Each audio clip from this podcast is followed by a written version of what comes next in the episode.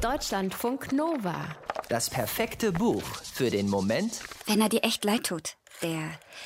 Na, hier. Wie heißt er? Ähm. Dings. Bauchweh und Zigarette. Schlechte Kombi. Und leider auch nicht die richtige Kombi, um Jo zu erreichen. Dafür braucht er zwei Zahlen zwischen 00 und 99, nämlich die letzten beiden von ihrer Telefonnummer. Die hat sie absichtlich weggelassen, als sie ihm die unvollständige Nummer auf eine Serviette gekritzelt hat. Er müsse sie sich erst verdienen, hat sie gesagt. Jo. Jo wie Joghurt. Nicht cool mit Je am Anfang, sondern ohne. Extrem cool. Dreimal sind sie sich begegnet. Jedes Mal hat er sie wieder aus den Augen verloren. Ein viertes Mal würde er das nicht zulassen. Das heißt, er muss alle Zahlenkombinationen durchprobieren. Da hilft nichts. Kein logisches Denken, kein wildes Rumraten, kein Nummernorakel. Das hier ist pure Stochastik. Es kann jede Kombi sein. Naja, fast jede. Denn ein paar hat er schon durch. Bisher aber ohne Erfolg. Keine Jo. Stattdessen kein Anschluss unter dieser Nummer. Ein Tuten oder fremde Stimmen. Eine Stimme beschimpft ihn als Trickbetrüger. Eine andere erlaubt ihm, dass er sie gern Jo nennen darf, wenn er das mag. Man würde sich sicher einigen. Und wieder eine andere rülpst ihm virtuos aus dem antiken Telefonhörer entgegen. Apropos, das Telefon. Aus einem früheren Jahrhundert ist das. Orangefarben und speckig. Und mit Wählscheibe. Die neuen hakt manchmal.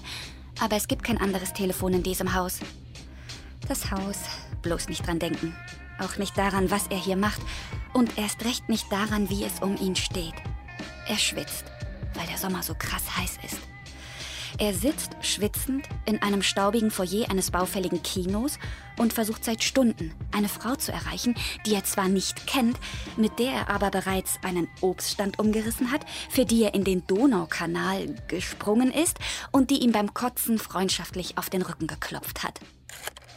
Ihretwegen raucht er jetzt Kette, trotz Bauchweh. Und wenn er nicht bald diese verdammte Zahlenkombi findet, war's das wirklich mit ihm und diesem beschissenen Sommer. Dann kann er sich zu den leeren Bierdosen in seiner Bude legen und jämmerlich verrosten. Hast es endlich geschafft? Dings wird er immer nur genannt. Dings und nichts weiter. Oft kommt das zwar nicht vor, aber oft genug, um es irgendwann hinzunehmen. Auf Partys, in Gesprächen. Na, hier, du weißt schon, der Dings.